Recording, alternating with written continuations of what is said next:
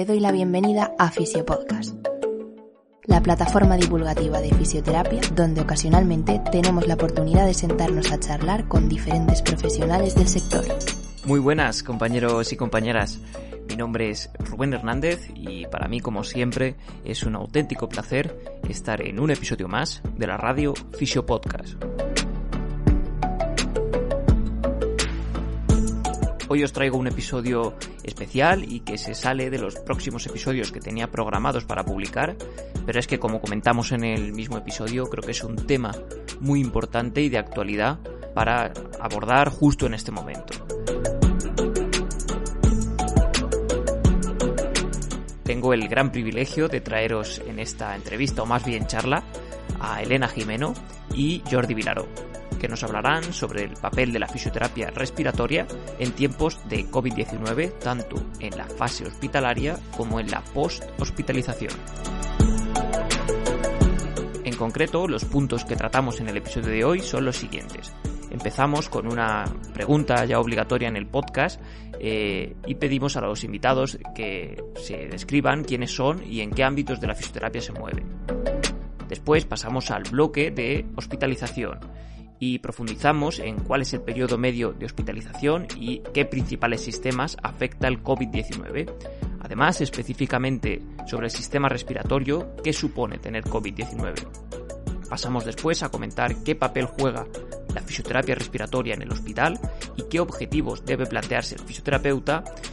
Y terminamos este bloque eh, haciendo una pequeña reflexión en torno a si a, raíz de esta situación se reconocerá la importancia de la fisioterapia respiratoria en los hospitales y además se profundizará en la necesidad de las especialidades reconocidas. Después, pasando al bloque de post-hospitalización, comentaremos qué principales secuelas dejará el COVID-19 sobre los pacientes en el corto, medio y largo plazo y además a nivel respiratorio eh, qué nos vamos a encontrar y terminamos el bloque pues viendo qué puede aportar la fisioterapia respiratoria dentro de una intervención interdisciplinar en este perfil de pacientes. Terminamos también la entrevista con una pequeña pregunta un poco entre comillas filosófica y aquí os dejo con la intriga para que lleguéis al final de, de la entrevista. A continuación, un mensaje rápido para nuestro patrocinador, Fisiofocus, formación especializada en fisioterapia. Para más información puedes buscarlos en redes sociales o en su página web. También aprovecho para recordarte que puedes encontrarnos en nuestro canal de Patreon. Si te gusta el podcast y quieres aportar tu pequeño granito de arena a que el proyecto sea más sostenible en el tiempo, puedes realizar una donación desde 3 euros al mes. Te dejo el enlace en las notas del episodio. Vamos con la entrevista, espero que lo disfrutéis tanto como nosotros hicimos grabándolo y especialmente que saquéis algo en claro para mejorar vuestra práctica clínica. Esto es Fisio Podcast.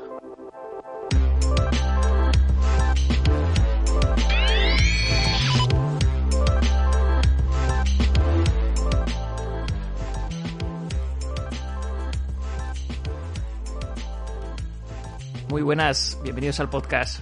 Hola, buenas tardes. Muy buenas, es un auténtico placer teneros por aquí, Elena y Jordi. Eh, nada, bienvenidos. Gracias por invitarnos. Exacto, un placer participar. Estamos encantados. Igualmente, gracias por aceptar la, invitación tan rápido. Y nada, espero que, disfrutéis de la, de la, entrevista y que estéis como en casa, nunca mejor dicho. y vamos, más bien entrevista, pues tertulia y charla que vamos a mantener este ratito. Entonces, la, primera pregunta es ya costumbre a, los invitados del, podcast. Entonces, me gustaría pediros que os hagáis una pequeña autopresentación rápida de quiénes sois y en qué ámbitos de la fisioterapia os movéis. Entonces, si queréis, por ejemplo, Elena, puedes empezar. Vale, eh, empiezo yo, sí. Bueno, yo le iba a ceder la palabra a Jordi, ¿eh? pero venga, empiezo yo. Ah, yo soy Elena Jimeno y básicamente me defino como fisioterapeuta respiratoria, aunque ¿no? luego hablaremos de lo de las especialidades, pero aunque no haya, mi definición básicamente es que me dedico al, campo de, de las enfermedades respiratorias, sobre todo centrado en tema de ejercicio, en paciente respiratorio crónico, Ah, trabajo en el Hospital Clínic de Barcelona, soy profesora junto con Jordi de la Facultad de Ciencias de la Salud Blanquerna de la Universidad Ramón Llull y, colaboro, soy investigadora también del Instituto de Salud Global de, Barcelona. Perfecto. Y Jordi, si hay alguien por ahí que no te conozca. Yo, eh, por viejo, ¿no? ya llevo muchos años dando vueltas. Yo también, yo como Elena me defino como fisioterapeuta respiratorio. En realidad es un poco el, campo que descubrí hace muchos años y donde me fui metiendo poco a poco y, bueno, a, eso me he dedicado a tratar de enfermedades eh, crónicas, sobre todo respiratorias, también agudas en su momento y después ya de muchos años de, lucha, pues empezamos a hacer todo un trabajo de, entrenamiento en paciente crónico, que es donde también se incorporó Elena, en el hospital clínico. Y actualmente, eh, además de hacer la Mm, básicamente lo que me dedico es, a la parte docente e investigadora en la Facultad de, Ciencias de la Salud Blanquerna, tal como ha dicho Elena. Y ahí, pues desde hace unos tres años y medio, pues además eh, tengo el cargo de ser el vicedecano de posgrados eh, y de investigación, con lo cual pues eh, me ha tocado reactivar y reimpulsar pues muchas de estas actividades que habíamos hecho más a nivel clínico y que ahora en estos momentos pues las estamos dando una, una visión más eh, universitaria, por decirlo de alguna manera. Perfecto, muchas gracias. Entonces, eh, bueno, técnicamente podríamos dividir este podcast, que ya como habréis podido ver en el título y con los invitados de fisioterapia respiratoria en el COVID-19, podríamos dividirlo en tres escenarios, digamos, la UCI semicríticos, la, la sala hospitalización general y luego después el alta hospitalario. Hemos decidido orientar este podcast en torno a la fisioterapia respiratoria, em, tanto en la sala de hospitalización como en la post-hospitalización, por una mera cuestión de aplicabilidad clínica con el grueso de fisioterapeutas que nos escucha normalmente. Em, obviamos la parte de UCI y semicríticos, pero desde aquí, si queréis profundizar, eh, os, redirijo obligatoriamente a los webinars gratuitos que han facilitado los colegios de Cataluña y de Galicia, que son muy interesantes y que voy a dejar en las notas del episodio. Entonces, eh, por seguir una continuidad, vamos a empezar por la fase de hospitalización. Entonces, Elena, si no me equivoco, tú que estás en primera línea de batalla, por ponernos un poquito en contexto, ¿cuál es el periodo medio de hospitalización y, qué sistemas afecta el COVID-19? Y específicamente, eh, sobre el sistema respiratorio, ¿qué supone tener COVID-19? Sí, mira, justo esta mañana estaba mirando un poco los, los datos del Hospital Clinic, ¿vale? Que, seguramente no serán extrapolables a, todos los hospitales, pero bueno, más o menos para, tener una idea. Y lógicamente la, estancia media es diferente si estamos hablando de paciente que ha estado en la UCI o, en UCI semicríticos que los que están hospitalizados. Pero bueno, la, la, la, la estadía media podríamos decir que está alrededor de 12-13 días, ¿vale? Pero como decía, por ejemplo, los pacientes que están en la UCI y precisamente en este periodo, aunque la UCI no es mi entorno, me he visto involucrada completamente en el tratamiento de, paciente en, la UCI porque me reubicaron en una de ellas del hospital. la estadía en, UCI se está yendo a casi un mes ¿no? o, más y en realidad cosas que se han reportado en la literatura es alrededor de 28 días, ¿no? Del paciente que está realmente muy severo y está en, una UCI o semicríticos. Ah, pero como te comentaba, la, media de, hospitalización está alrededor de 12, 13 días, más o menos. ¿Vale? Entonces, pensando en qué sistemas afecta, una de las cosas que hemos visto con el COVID es que lo afecta todo, ¿no? Y es como muy exagerado decirlo, pero, pero realmente es así. O sea, es una enfermedad que sí que es verdad que el primer impacto, lo que primero nos viene a la cabeza son los pulmones, porque sabemos que lo que se relaciona ¿no? con, con la COVID es la neumonía que, que, aparece, pero también sabemos que se afecta todo lo que es sistema digestivo y de aquí pues que haya pacientes sobre todo más leves que han bueno, han tenido diarreas ¿no? y problemas estomacales. Ah, sabemos que afecta a cerebro y, esto también se está viendo mucho en el paciente más crítico, más allá del propio delirio que pueden tener los pacientes que están en una UCI. Parece que se puede ver un poquito más afectado porque hay algún alguna afectación extra por, por, el propio COVID. También todos hemos oído que afecta boca y nariz, porque hay, hay gente que está reportando, ¿no? La anosmia o pérdida también de, del gusto, aparte del, del olfato. Uh, y otra parte súper importante es la, la circulatoria, que, que, también se ve afectada a nivel de corazón, de circulación uh, sistémica, ¿no? con pacientes que están presentando tromboembolismo pulmonar o trombos uh, a nivel de, de, extremidades. O sea que al final podríamos decir que afecta a todo el sistema. ¿no? Es, es una afectación muy, muy general y, y muy bestia y además con, con cuadros muy diferentes ¿no? entre, entre pacientes. Si, si, pensamos a nivel pulmonar que supone, uh, bueno, pues básicamente lo que hemos comentado, ¿no? Es, es una enfermedad que eh, más o menos un 15% está acabando en, en, la UCI por una neumonía grave ¿no? y un síndrome de distrés respiratorio. Y, y básicamente pues son pacientes que están cursando con una situación relativamente grave, ¿no? De hipoxemia, insuficiencia respiratoria. Ah, al principio se hablaba sobre todo de que eran pacientes que no tenían demasiadas secreciones, pero luego se ha ido viendo que sí, que, que no deja de ser un paciente que por el mero hecho de estar ventilado uh, ¿no? y encamado, pues al final acaba haciendo un cúmulo de secreciones y, bueno, y toda la parte también de fibrosis relacionada con, con la afectación de, del intersticio pulmonar y, y, demás. O sea, a nivel pulmonar realmente estamos viendo y, y, y, veremos unas secuelas importantes. Creo que lo he respondido todo. Sí, sí, perfecto. Muchas ¿Sí? gracias. Te faltaban los pies, es la, la, única parte que no se ha afectado. El total, total, total. Seguro que hay alguna afectación también en la uña del pie o algo.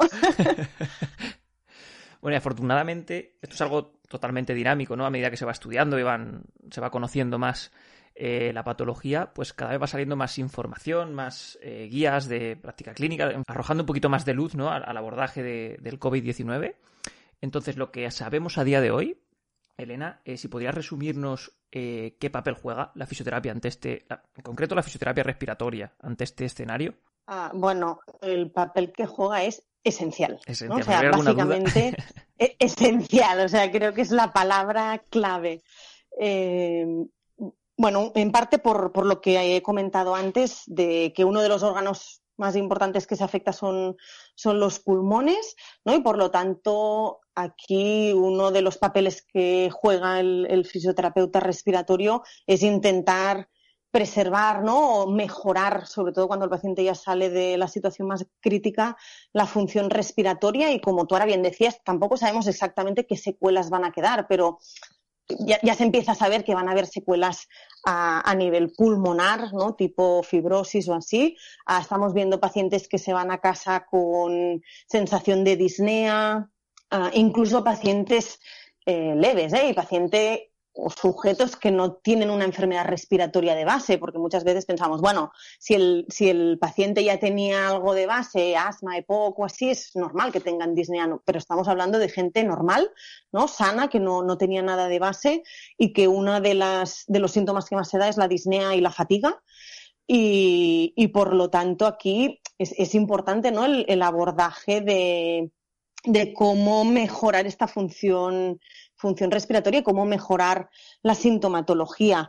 Y luego lo que comentábamos de, del paciente que está hospitalizado, desde la UCI hasta, hasta las salas de hospitalización, que son pacientes con secreciones, unas secreciones que son, o sea, exageradamente densas, ¿no? Y el otro día recuerdo que, con una de las doctoras de la UCI le dije, es que, o sea, esto es bechamel, ¿no? O sea, directamente. El, el moco es... es Espero que nadie esté visual, comiendo ¿eh? mientras escucha este podcast. Lo, lo siento. Los fisioterapeutas respiratorios tenemos este punto un poco marrano, ¿eh? De, de hablar de mocos como si, como si nada.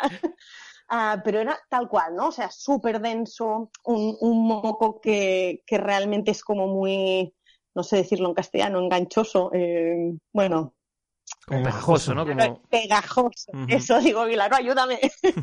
¿No? Muy pegajoso, muy, muy formato bechamel. y, luego también se ha visto o, hemos visto muchos pacientes que además de tener estas secreciones muy densas, muy hemáticas, ¿no? Por, por lo que comentábamos de que también son pacientes que que empiezan a presentar sangrados de repente que no sabes de dónde aparecen, entonces tapones de moco y coágulos ah, de sangre pues muy, muy importantes que, limitan mucho, ¿no? O que hacen que el paciente le cueste, le cueste respirar. entonces aquí es que, claro, por eso decía, ¿no? Nuestro papel es, realmente esencial. Entonces, una vez hemos salido de este paciente más agudo, ah, al final te encuentras un paciente que, ya solo por el hecho de que están incluso en el hospital mucho más confinados de lo que sería una hospitalización normal, porque claro, cada paciente está en su habitación, no puede salir, ¿no? Lo típico de que salimos a pasear con ellos al pasillo ahora no se está pudiendo hacer, por lo tanto la debilidad que adquieren eh, muscular tanto en UCI como en el post-UCI es, importante porque realmente la, activación que puedes hacer con estos pacientes es, es, mucho menor de lo que podríamos hacer habitualmente, ¿no? Por lo tanto, toda la parte física también tenemos un papel súper esencial, ¿no? Mejorando la capacidad muscular, la función de esta musculatura, la fuerza, la resistencia, incluso la capacidad de resistencia aeróbica, porque también nos vamos a encontrar, y esto eh, lo vamos a ir viendo ahora, ¿no? Pues pacientes con una disminución de la capacidad funcional y de limitación de las actividades de la vida diaria. Por lo tanto, es mm, esencial. Creo que lo he resumido, ¿no? en una palabra. Ah. Sí, ahora hablaremos después de, esas secuelas que dejará en, la post-hospitalización. Eh, pero antes de pasar a, ese punto, sí que hay un tema que me gustaría hablar y, preguntaros. Estaba para, Jordi. Eh, ¿Creéis, bueno, va para los dos, pero empezará Jordi contestando. Entonces, ¿creéis que, que a raíz de esta situación eh, se reconocerá la importancia de la fisioterapia respiratoria en los hospitales y se profundizará un poco o digamos se abrirá la caja de Pandora ante la necesidad ¿no? de esa especialidad reconocida.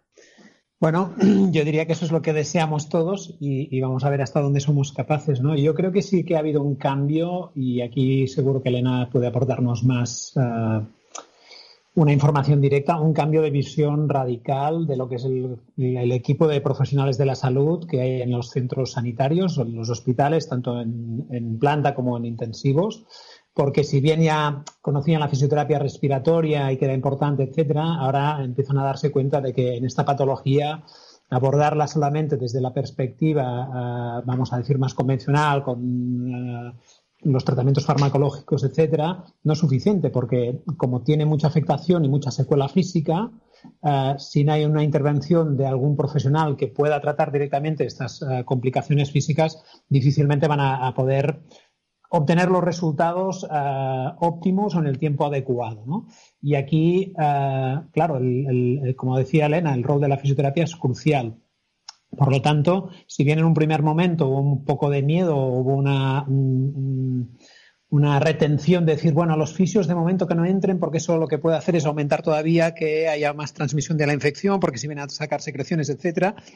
Ahora yo creo que es absolutamente lo contrario, ¿no? Y un poco ya se ve la, ola que se ha disparado a, nivel de redes sociales y en otros ámbitos, donde claramente hay un apoyo importante ya no de, los fisioterapeutas, que somos como profesión, es lógico que nos apoyemos, sino de, entornos como eh, profesionales médicos, sociedades científicas, eh, centros sanitarios, ¿no? Y uno ve pues eh, tweets de Hospital del Valle de Hebrón o del Hospital 12 de Octubre, etcétera, que aparece la figura del fisioterapeuta y se le da una relevancia muy importante. Por lo tanto, yo creo que ese cambio de mentalidad y de situación eh, es un momento óptimo para que favorezca progresivamente eh, la implementación de los fisioterapeutas en los centros eh, sanitarios, que ya, ya se hablaba, porque cuando estábamos discutiendo hace unos años con los propios neumólogos decían, no, no, si vosotros sois muy importantes y tal. Sí, pero no se daba el paso. Ahora que se ha visto la, necesidad más que la importancia, Ah, yo creo que es cuando realmente los, estamentos sanitarios, y estoy pensando más en las políticas sanitarias y quien, dirige todo esto, tendrán que hacer la apuesta porque eh, es algo que nos, un tema pendiente que teníamos en España, ¿no? Si uno se miraba, pues Francia o, eh, yo qué sé, Brasil, Inglaterra o cualquier otro país del mundo, la fisioterapia respiratoria era algo que era mm, absolutamente un, elemento mm, clave, ¿no? En, en la organización sanitaria y en España, pues era un elemento más, no era ni mucho menos prioritario. Bueno, yo creo que esto va a cambiar y yo creo que también a partir de ahí tenemos que hacer la presión y la lucha para que a nivel político uh, se reconozcan de una vez por todas las especialidades y posiblemente una de las que tiene números, no, no digo que vaya a ser la primera, pero de las que tiene números es la de fisioterapia respiratoria. Elena, ¿tú qué opinas? ¿Algo que añadir? Sí, bueno, poco que añadir, ¿no? Porque Jordi ya lo ha, ya lo ha dicho todo. Yo me gustaría incidir un poco en, en, en, lo que decía de que hay que meterse, sobre todo en el tema de política, porque sí que es verdad que el, el médico de, que tienes, ¿no? Codo con codo con el que estás trabajando, lo tiene clarísimo. O sea, Uh, yo estos días, ¿no? Con todos los médicos que, que, he hablado, al final lo que te acaban diciendo es, es que estos pacientes lo que necesitan es fisioterapia. O sea, necesitamos, ¿no? Que las UCIs, las salas de hospitalización y el hospital en general esté lleno de, de fisioterapeutas. Y, pero claro, no, nos, no es suficiente con que el médico con el que trabajas lo tenga claro. O sea, son los gestores, ¿no? Los que tienen que tener clara uh, que la inversión que tienen que hacer ahora aquí es precisamente en ampliar plantillas. Y, y, y, además se ha visto que se puede hacer porque lo han hecho, ¿no? Es decir, hemos tenido un momento de crisis, de repente se han reubicado profesionales, se han ampliado plantillas, ha habido hospitales que han, han contratado fisioterapeutas, ¿no? Para poder trabajar contra, contra la COVID. Eh, y, y, lo que tienen que hacer es intentar mantenerlo y, y bueno, realmente tener claro que, que, este, que esta figura tiene que estar porque, porque es súper básico, ¿no? O sea, y, y, y hay que darle mucha importancia sobre todo al paciente grave, porque al final el paciente que no es tan grave o el que vamos a, a ver ahora con, con el post, son pacientes que es verdad que aunque el ámbito grupal no lo vamos a poder volver a, tener, pero es un paciente que puedes tratar ya sea con telerehabilitación, ¿no? que también se han empezado a desarrollar cosas, puedes hacer un grupo, cada uno en su casa, pero puedes hacer un grupo, pero en el hospital tienes que tratar a uno con uno, ¿no? Entonces, no sé, yo lo he visto súper claro estos días. Yo estaba en una UCI que eran 14 camas yo no podía ver a los 14 pacientes. ¿No? Entonces, pero esto es así ahora en época COVID, pero también fuera de la época COVID. O sea, la ratio fisio-paciente siempre ha sido muy, muy baja. ¿no? Dentro de las UCIs, dentro de las salas de hospitalización, uh, por lo tanto, aquí tienen que hacer una reestructuración y, y, los gestores se tienen que arremangar y mojar. Desde luego. Les sí, pasaremos sí. este podcast para que les quede claro. Vale, pues. Eh... Si, si, me dejáis añadir una cosa. Sí, claro, por supuesto. Rubén, uh, mira, so, yo creo que hay como dos niveles, ¿no? Y ahora me voy a centrar todo el tema de gestores que dice eh, Elena. Por, una, por un lado, hay, hay, los gestores de los propios hospitales que tienen que empezar a creer y, y, es creer, o sea, tenemos evidencias científicas suficientes uh, para demostrar la, eficacia de la fisioterapia respiratoria, pero tenemos también algunas evidencias, por desgracia no todas las que querríamos, demostrando eh, el coste-eficacia, el coste-beneficio, ¿eh? donde se ha demostrado claramente que incorporar uh, fisioterapeutas respiratorios en según qué entornos cuando el paciente está agudizado, evidentemente tiene un coste porque tienes que contratar a una persona, etcétera, pero si después eso lo miras con el, tema de recursos sanitarios y sobre todo por el tema, uh, por las estancias de, días hospitalarios, ¿eh? lo que vemos es que hay una, una disminución de costes importantes. Y lo bueno es que Uh, algunos de estos estudios están hechos en, en, nuestro propio territorio. Hay un estudio de, hecho en Salamanca que se hizo en dos etapas, ya en el año 2006 la primera, 2010 la segunda, donde demostraron claramente que económicamente salía a cuenta esto. ¿no? Y eso muchas veces depende directamente del, del, del, del gerente del hospital, no, no tanto de la política sanitaria.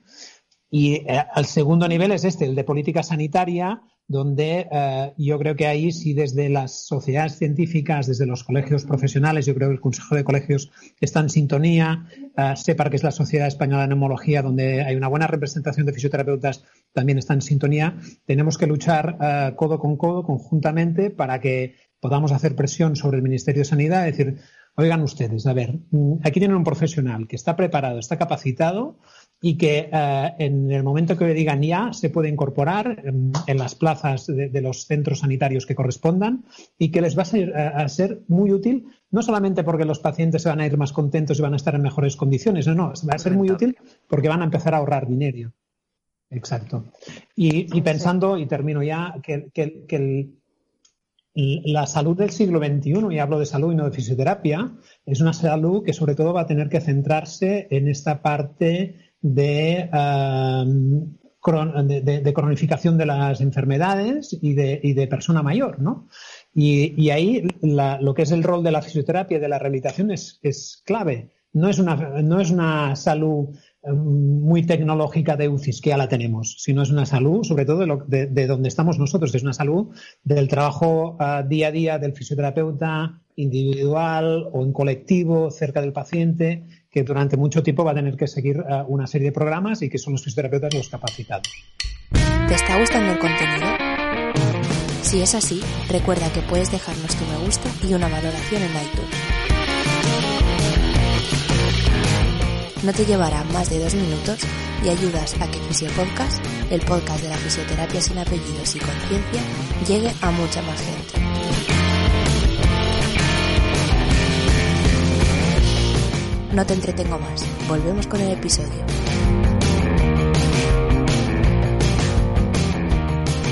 Qué bueno. Pues seguimos un poquito. Eh, pasamos del bloque de hospitalización al post-hospitalización.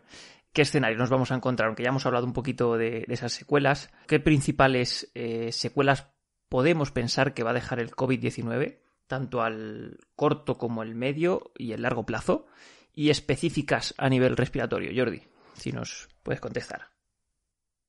Sí, mira, en realidad vamos un poco en estos momentos todavía ciegas porque no tenemos una, visión clara de lo que pasará a medio y largo plazo y ahí hemos tirado mucho de, de lo que hay previamente de las evidencias sobre síndrome de estrés respiratorio del adulto o de patología de paciente crítico, ¿no? Y sabemos que hay una cosa que se llama el, síndrome post-intensivo, eh, ¿no? De cuidados intensivos, que en inglés se llama PICS, el Post-Intensive Care eh, Syndrome, eh, donde deja muchas secuelas, sobre todo a nivel muscular, ¿vale? Hay mucha miopatía asociada a la disfunción acumulada de los días de estancia hospitalaria y que ah, esta miopatía, que además puede también afectar a otros ah, organismos, y, ahí se ve que, por ejemplo, en el distrito respiratorio hay afectación mental con mucha ah, situación de ansiedad, estrés, depresión, porque una persona que tenía 70 años ha pasado una patología crítica como puede ser la COVID, eh, pues bueno, ya tenía sus limitaciones, pero si esto le ocurre a, una persona de 45 o 50 y algo, que, que empiezan a haber ya un número bastante importante, pues ver que antes tú podías hacer una serie de actividades y de golpe porrazo las has perdido, eso es muy duro, ¿no? Y si encima afectan a algunas actividades de la vida diaria, pues todavía más. Y por lo tanto es fácil que entren en depresión. Pero también hay un tema cognitivo importante de, eh, de sincronización, de recuerdos, de, capacidad de atención, etcétera, que eh, sobre todo los que han pasado por intensivos eso eh, les puede haber afectado bastante. Y eso también implicará que por parte de la fisioterapia tengamos que hacer eh, énfasis de que los programas de, recuperación, ejercicio terapéutico, etcétera, que queramos incluir, deberán tener en cuenta esa dificultad que tendrán algunos de los pacientes en poder entender y poder realizar esa coordinación de movimientos, ese tipo de, actividad que le estamos pautando. Ah, Eso es un poco lo que esperamos. Evidentemente, a nivel respiratorio, yo creo que Elena ha apuntado bastante y le voy a, dejar que ella se, se explaye y nos explique un poco más. Pero lo que sí vamos a, encontrarnos, yo diría que es como unos tres grupos de población. Un grupo minoritario que estará muy afectado, que son los que han pasado por intensivos, han estado ventilados y que van a tener muchas secuelas de este tipo Ojo que son secuelas que por lo que sabemos de otras patologías son a largo plazo, incluso hay estudios eh, de seguimiento a cinco años donde siguen persistiendo secuelas como eh, disminución de la capacidad de marcha o, de otro tipo. Estos de que hablamos va a ser el grupo que va a requerir mucha más atención por parte de fisioterapia y después, si queréis, ya entraremos un poquito más. Después habrá un segundo grupo que posiblemente será un grupo bastante mayoritario, no, el mayor, pero bastante minoritario, que es el paciente que ha estado ingresado, pero no ha tenido que pasar por intensivos, pero sí ha pasado pues una alteración potente por parte de la patología y que igual no tendrá tantos problemas mentales o cognitivos, pero sí tendrá evidentemente muchos problemas uh, musculoesqueléticos, de pérdida de capacidad de fuerza, de pérdida de capacidad de tolerancia al esfuerzo, de pérdida de fuerza musculos respiratorios y que incluso puede ser que eh, en algunas actividades complejas tipo instrumental, ¿no? Por ejemplo, eh, ahora pongo una, cosa muy simple que es conducir, mm, pues eso, eh, habrá gente que tendrá problemas en ese sentido, ¿no?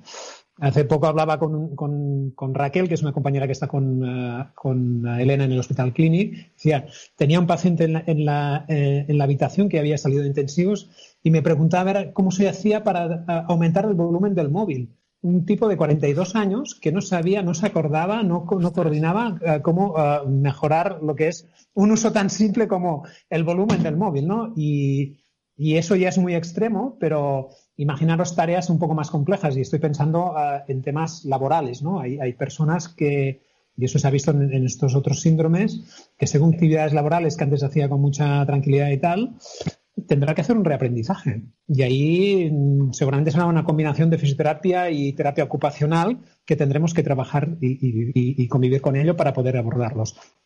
Y termino ya. El último grupo será el grupo más, más leve, ese grupo que posiblemente no ha pasado ni por el hospital, o sí, pero pocos días, y que ha estado eh, igual confinado en casa con una serie de, eh, síntomas y, que el síndrome que puede desarrollar, pues bueno, es, está inactividad durante eh, muchos días, una pérdida un poco de, fuerza o de, capacidad de ejercicio y que podemos dejarlo solo, seguro, y muchos de ellos recuperan, pero ahí habrá algunos que si nosotros no estamos detrás y no insistimos, eh, difícilmente van a recuperar. Y estoy pensando en el colectivo pues, de esas personas más mayores o que tenían algún tipo ya de pequeña limitación o disfunción eh, previa a la COVID y que, claro, eh, ahora se habrá magnificado, ¿no? Y ya termino la última, que me olvidaba que esta es importante. Eh, esta es una situación que la lanzo ahora, después si queréis la comentamos y seguro que Ana puede decir muchas cosas.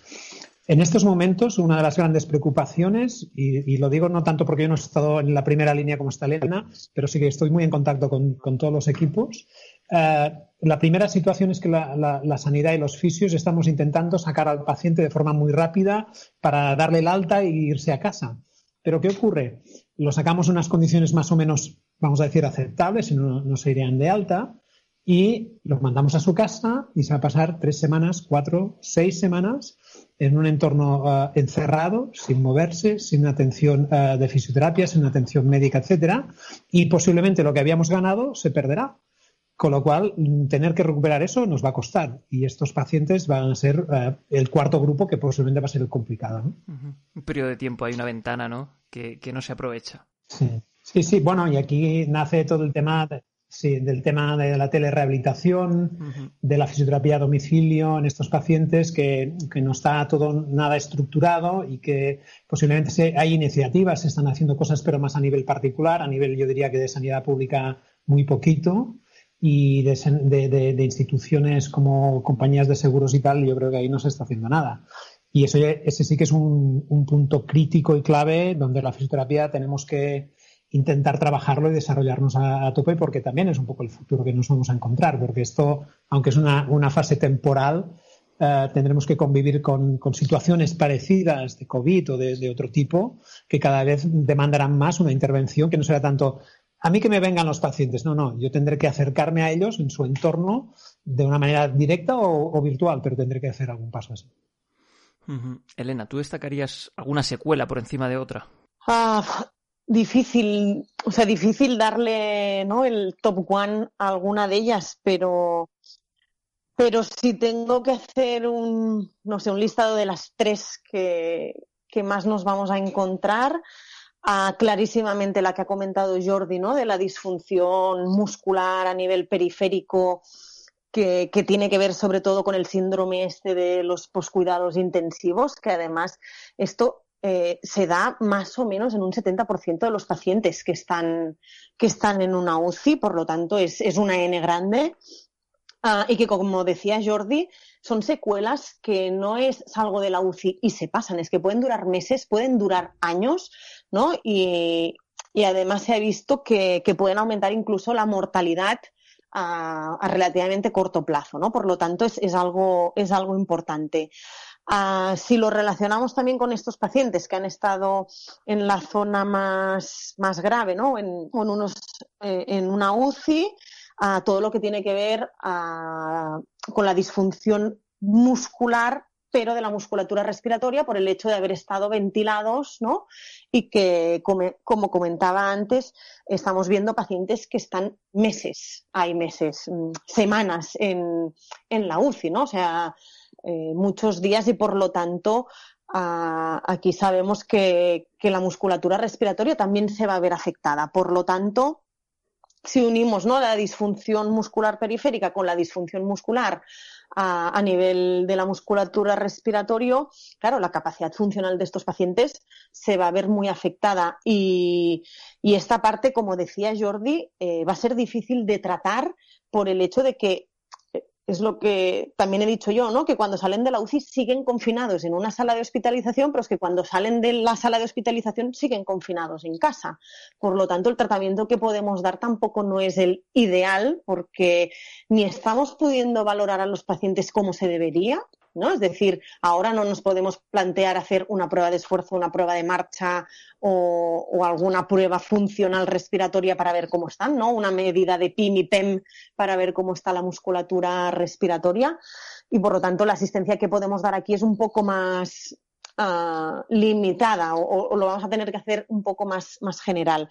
Y luego la tercera, ¿no? el top tres que, añadiría, aparte de la disfunción muscular periférica, la disfunción muscular respiratoria, son las secuelas a nivel directamente de pulmón, ¿no? que aquí sí que se está viendo a paciente con un pulmón muy fibrótico, ¿no? que por lo tanto ha perdido su capacidad de distensibilidad, ¿no? es un, pulmón que se ha transformado, por decirlo de alguna manera, en, una piedra, un pulmón mucho más rígido.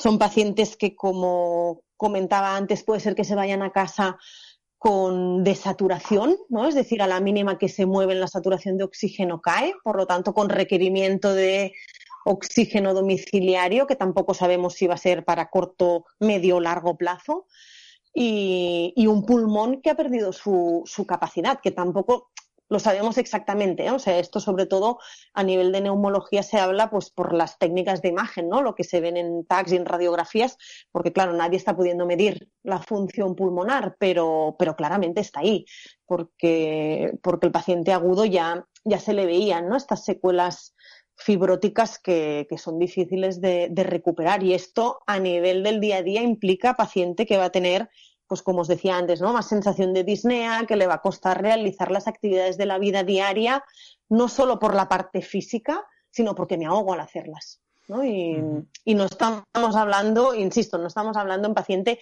que ya de base tenía una enfermedad respiratoria, estamos hablando de paciente que no tenía nada o, casi nada. digamos. Sí. Vale, y una vez pase el confinamiento, porque ya habéis comentado que ahora las labores, eh, el abordaje es un poquito más complicado con la realidad que tenemos, pero una vez pase el confinamiento y ya se, se empiece a, o sea, se empieza a actuar con, pues en un escenario normal, digamos, em, ¿qué puede aportar en líneas generales eh, el fisioterapeuta respiratorio dentro del equipo interdisciplinar con este perfil de paciente? Ya habéis comentado algo del tratamiento domiciliario a nivel grupal. Entonces, eh, Jordi, si puedes, por ejemplo, empezar tú. Lo, primero que quiero decir es que vamos a darle una visión optimista al tema, porque ahora iba escuchando todo lo que estamos hablando y parece todo como muy negro, muy pesimista. Yo creo que aquí eh, sale eh, o surge una, fuerza de, de, trabajo importante por parte de los fisios y, donde realmente, si ahora se ha visto que tenemos un rol importante, uh, la fisioterapia en toda la, fase inicial de más agudización, yo creo que si somos uh, inteligentes y lo hacemos bien, Uh, el gran boom es el que va a venir después, ¿no? Ya se ha definido el, el, el, COVID como cuatro olas, ¿vale? La primera que es la fase más crítica, etcétera, una segunda ola que es la hospitalización, confinamiento y la tercera ola, que es donde está la parte de rehabilitación. Y es ahí donde eh, es algo que va a durar mucho tiempo y que va a haber un, gran núcleo de población afectada para poder trabajar. ¿Qué es lo que tiene que hacer la fisioterapia? Yo creo que claramente focalizar sobre todo eh, sus tratamientos a partir del ejercicio terapéutico, que es, va a ser clave.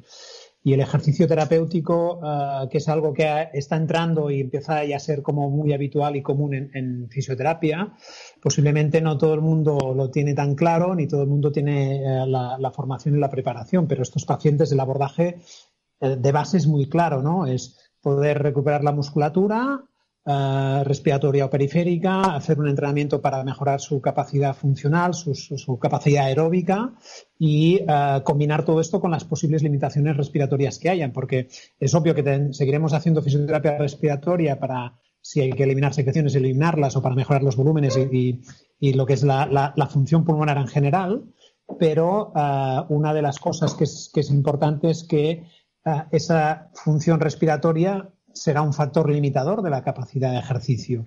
Por lo tanto, las dos tienen que ir vinculadas, pero la base es a partir del ejercicio y uh, dar todo lo que podamos ahí, ¿no?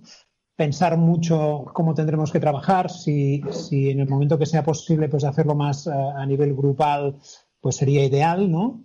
Pensar también en, en, un modelo, y yo creo que aquí es donde la fisioterapia tiene que empezar a cambiar, uh, un poco lo que decía antes, no tanto de que el paciente venga a mí, sino yo voy a él, y en ese sentido quiero decir, no es que tengamos que ir al domicilio y tal, sino que muchas veces aprovechar recursos, ¿no? Si yo tengo el paciente que vive en un entorno rural o, en, o tiene un parque cerca, etcétera, ¿por qué mandarlo a un centro de fisioterapia donde lo voy a encerrar en un box, etcétera, si lo que puedo hacer es quedar con él o con dos más?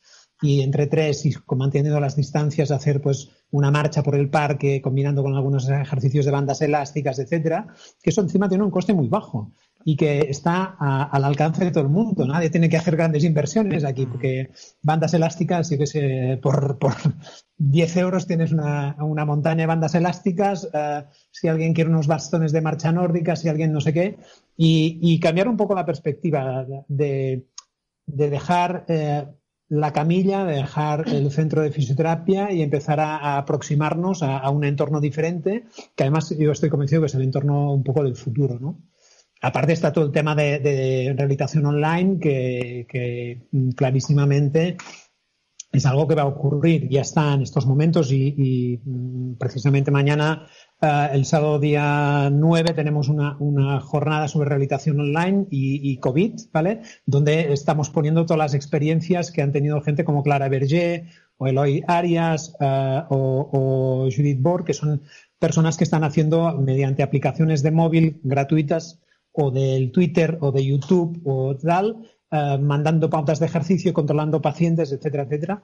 Y es algo que tenemos aquí y no podemos esperar um, a que esto nos lo pongan mm, en mano porque ya lo tenemos, ni podemos esperar que haya otros profesionales que cuando nosotros nos despistemos porque pensemos que lo más importante es poner, uh, yo qué sé, un tape de color rojo en lugar de uno de color azul, pues de golpe porrazo digamos, uy, pero si esto lo están haciendo los no sé qué y lo deberíamos hacer nosotros chicos, pues hay que cambiar de chip.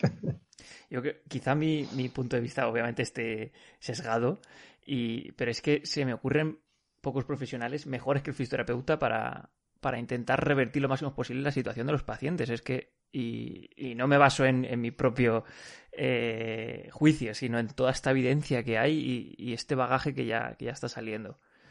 Eh, Elena, no sé si querrías comentar algo. Sí, déjame hacer una. Sí, perdona, Jordi, dime. Sí, y, añado, aquí, ¿no? A raíz de lo que dices tú, uh, personas preparadas para hacer un programa de ejercicio hay varias profesiones, ¿vale? Clarísimamente está la fisioterapia, también está, eh, obviamente, el licenciado en educación física.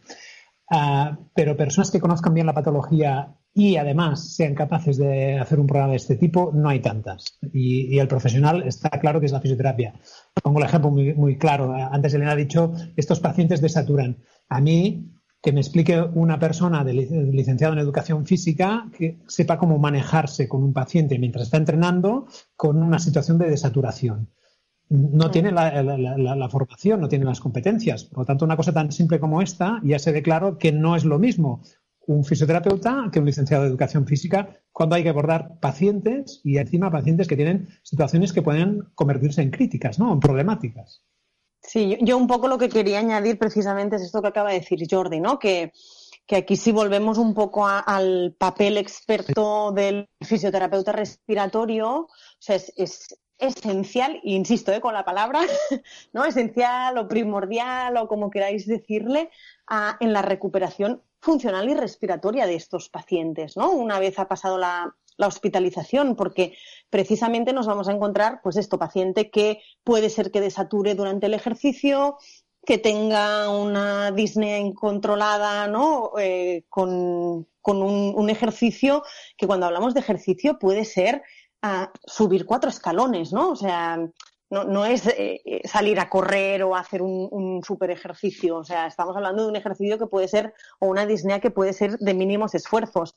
Ah, y también recordar que son pacientes que van a tener, eh, y no hemos hablado mucho, pero alguna secuela a nivel cardíaco que, que también lo tiene que manejar al final un profesional de la salud, ¿no? Por lo tanto, el, experto en fisioterapia respiratoria o cardiorrespiratoria, como le queramos llamar, eh, es súper básico aquí, porque es el que va a saber manejar todo esto, ¿no? Es decir, enseñarle al paciente cómo tiene que realizar el ejercicio, qué hay que hacer si desatura, a cómo gestionar la sensación de disnea durante el ejercicio, durante las actividades de la vida diaria o durante el reposo, es igual, ¿no? O gestionar estas cardiopatías de nuevo que pueden aparecer en, la fase de seguimiento, que también van a ser secuelas que nos vamos a encontrar. Sí, déjame añadir, Rubén. Mira, estaba, es que me venía a la cabeza una, una, conversación que tuve la semana pasada con Joan Ars, que es, que un fisioterapeuta de aquí de Barcelona también. Él está trabajando en el hospital, eh, el socio, es un socio sanitario, pero lo han convertido en hospital COVID. Sí, es el Pera Virgili, me decía, él está ahí haciendo entrenamiento en el paciente, en el paciente mientras, está ingresado, dice, dice, es que es pura clínica, dice, eh, yo le, tengo una pauta de hacer tantas repeticiones y, tantas series y, no lo toleran. ¿Y cómo me guío? Por la clínica, por la saturación, por aspectos como eh, la disnea, como la fatiga, etcétera, como signos que yo como profesional soy capaz de detectar y, es en base a eso que yo voy viendo si puedo meter más intensidad, más repeticiones, menos, o hoy me he pasado y mañana tengo que hacer eh, un día no de reposo total porque no me conviene y, tengo que buscar pues otro tipo de ejercicio para, adaptarlo. Y eso uh, son estas, estos conocimientos y estas competencias clínicas que las tiene un profesional que es de la salud y por lo tanto en un paciente uh, y más en lo que nos vamos a encontrar pues a medio o largo plazo, el factor clínico va a ser muy importante desde luego.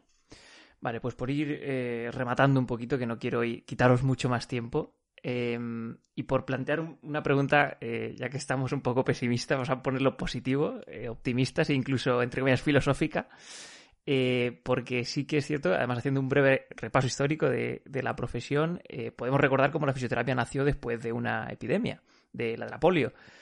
Entonces, eh, quizás ahora, como ya has comentado tú, Jordi, se nos abra un, abanico de posibilidades eh, para poder ayudar a, un paciente con otro tipo de perfil que hasta ahora no, no, digamos, no se nos había presentado tanto en clínica. O visto desde otro lado, quizá el paciente ahora tendrá a su disposición y sí, tendrá como ha tenido siempre eh, un profesional sanitario capaz de revertir gran parte de, de las secuelas que dejará el COVID en la sociedad, como acabamos de, estar hablando en, este podcast. Entonces, ¿qué mensaje optimista o esperanzador eh, podríamos dar al, colectivo de fisioterapeutas? Venga, Elena, anímate. Bueno, yo creo que el mensaje es súper claro y es, es nuestro momento, ¿no? Es decir, ah, yo creo que se nos ha abierto aquí una puerta y, y que e, es como contradictorio, ¿eh? Decir que el COVID nos ha puesto un escenario que para nosotros es positivo, ¿no? Es decir, nos está dando una oportunidad como profesionales, que además creo que estamos o estamos siendo capaces de demostrarlo, ¿no? Porque desde la gente que está en primera línea a la gente que está haciendo teletrabajo, seguimiento de pacientes por teléfono, porque estamos hablando de COVID, pero hay que recordar que todos nosotros trabajamos con pacientes crónicos, ¿no? Que los tenemos en casa encerraditos, pobres, y los tenemos un poco abandonados. O sea que estos pacientes los vamos a tener que volver a, recuperar. O sea, es que es nuestro momento, porque ahora tenemos una oportunidad eh, espectacular, ¿no? Y, estamos demostrando que, realmente podemos estar ahí y estaremos ahí. Yo añado, eh, yo soy ultra optimista, y siempre, siempre soy muy optimista, pero ahora soy más que optimista porque creo que además nos, nos, llega esta situación que dice Elena, que es muy importante y que tenemos que hacer la reflexión. Nos, nos están poniendo en bandeja una situación para facilitar la entrada en masiva de la fisioterapia en muchos territorios. Pero uh, soy optimista porque además nos, nos, viene en un momento donde la fisioterapia haya hecho un gran cambio. ¿no? Uh, hemos pasado a, a, a, basarnos mucho en las evidencias científicas. Uh, hemos aprendido mucho de todo lo que es la, la parte de ejercicio terapéutico y tenemos un grupo de profesionales muy bien preparados que están en muchos entornos diferentes, tanto hospitalarios como centros de atención primaria, como centros uh, de fisioterapia privados, etcétera, que, están ahí y que, solo tienen que cambiar de chip y, dar el paso, ¿no? Por lo tanto, uh, yo creo que es un momento rápido, bueno y fácil. Lo que sí, no podemos esperar a que nos solucionen la, vida y eso también lo pongo un poco encima de la mesa porque muchas veces hemos esperado que la sanidad pública, uh, que estamentos determinados den el paso. ¿no? Yo creo que somos nosotros que tenemos que proponer y ser inteligentes y empezar a demostrar que, todas estas cosas que están, se están, están ocurriendo ya o que vamos a hacer a partir de ahora uh, funcionan y hay evidencias que las, que las permiten y las justifican, ¿no? Por lo tanto, también lo que sí mandaría aquí como mensaje positivo, empecemos a esos datos que vamos recogiendo poco a poco, ya sea en un entorno hospitalario, en haciendo uh, rehabilitación o fisioterapia a distancia, etcétera, empecemos a, publicarlas o a presentarlas en, programas como el tuyo, que me parece excelente, que creo es una buena iniciativa y hay muchas redes sociales donde tenemos que hacer aflorar todo este conocimiento y toda esta este trabajo que hacemos, porque esto va a ser un boom. Yo creo que dentro de cuatro años o cinco años diremos, hay un pre-COVID y un post-COVID para la fisioterapia y estoy convencido, como tú decías antes con la polio, eh, esto nos va a ocurrir, pero tenemos que dar el paso, saltar. A currar. ese es el mensaje también. sí, exacto. Es como tirarse a la piscina, pero sabemos que ahora hay agua abajo, hay, hay agua seguro, o sea que no hay problema. Sí. Qué bueno. Bueno, pues nada, que muchísimas gracias por vuestro tiempo, vuestra predisposición para mantener esta agradable charla. Espero que hayáis estado cómodos y también espero que este podcast aporte un, granito de arena, como ya has comentado Jordi, a esa, lucha por el reconocimiento de la fisioterapia respiratoria en hospitales, fuera de ellos y como especialidad. Yo personalmente, esto lo quería que comentar también, tengo muy buenos recuerdos de mi primer contacto con, con, la fisioterapia respiratoria, que fue durante cuarto de carrera aquí en Toledo, donde yo vivo, en el Hospital Nacional de Parapléjicos, con, con Pilar Bravo, que creo que la conocéis, a quien desde aquí mando un, abrazo. Supuesto. Y tuve la suerte de estar... Y un beso grande le mandamos, sí. Tuve la suerte de estar un par de meses con ella y, y digo que tengo buenos recuerdos porque aparte del nivel profesional y personal que ahí manejan, eh, así como la maravillosa sinergia que tienen con el resto de profesionales del equipo, pude ver de primera mano pues el, el, enorme impacto que tenía sobre los pacientes y sobre su calidad de vida. Así que, repito, muchas gracias por vuestro tiempo y ánimo con todo lo que viene por delante. Muchas gracias a ti, gracias, Rubén. Rubén. Un placer. Y gracias por, por, el programa, que creo que es muy, muy interesante, muy potente. Sí, muy interesante. bueno, un fuerte abrazo. Hablamos. Un saludo. Un abrazo para ti. Hasta luego. Hasta aquí el podcast de hoy. Si te ha gustado el contenido y crees que puede servirle a más gente, se agradece que lo compartas. Te recuerdo que para estar al tanto de futuros episodios, puedes seguirnos en redes sociales y suscribirte a nuestra lista de correos en www.rubenhfisio.es. Gracias por tu tiempo y nos vemos en el próximo.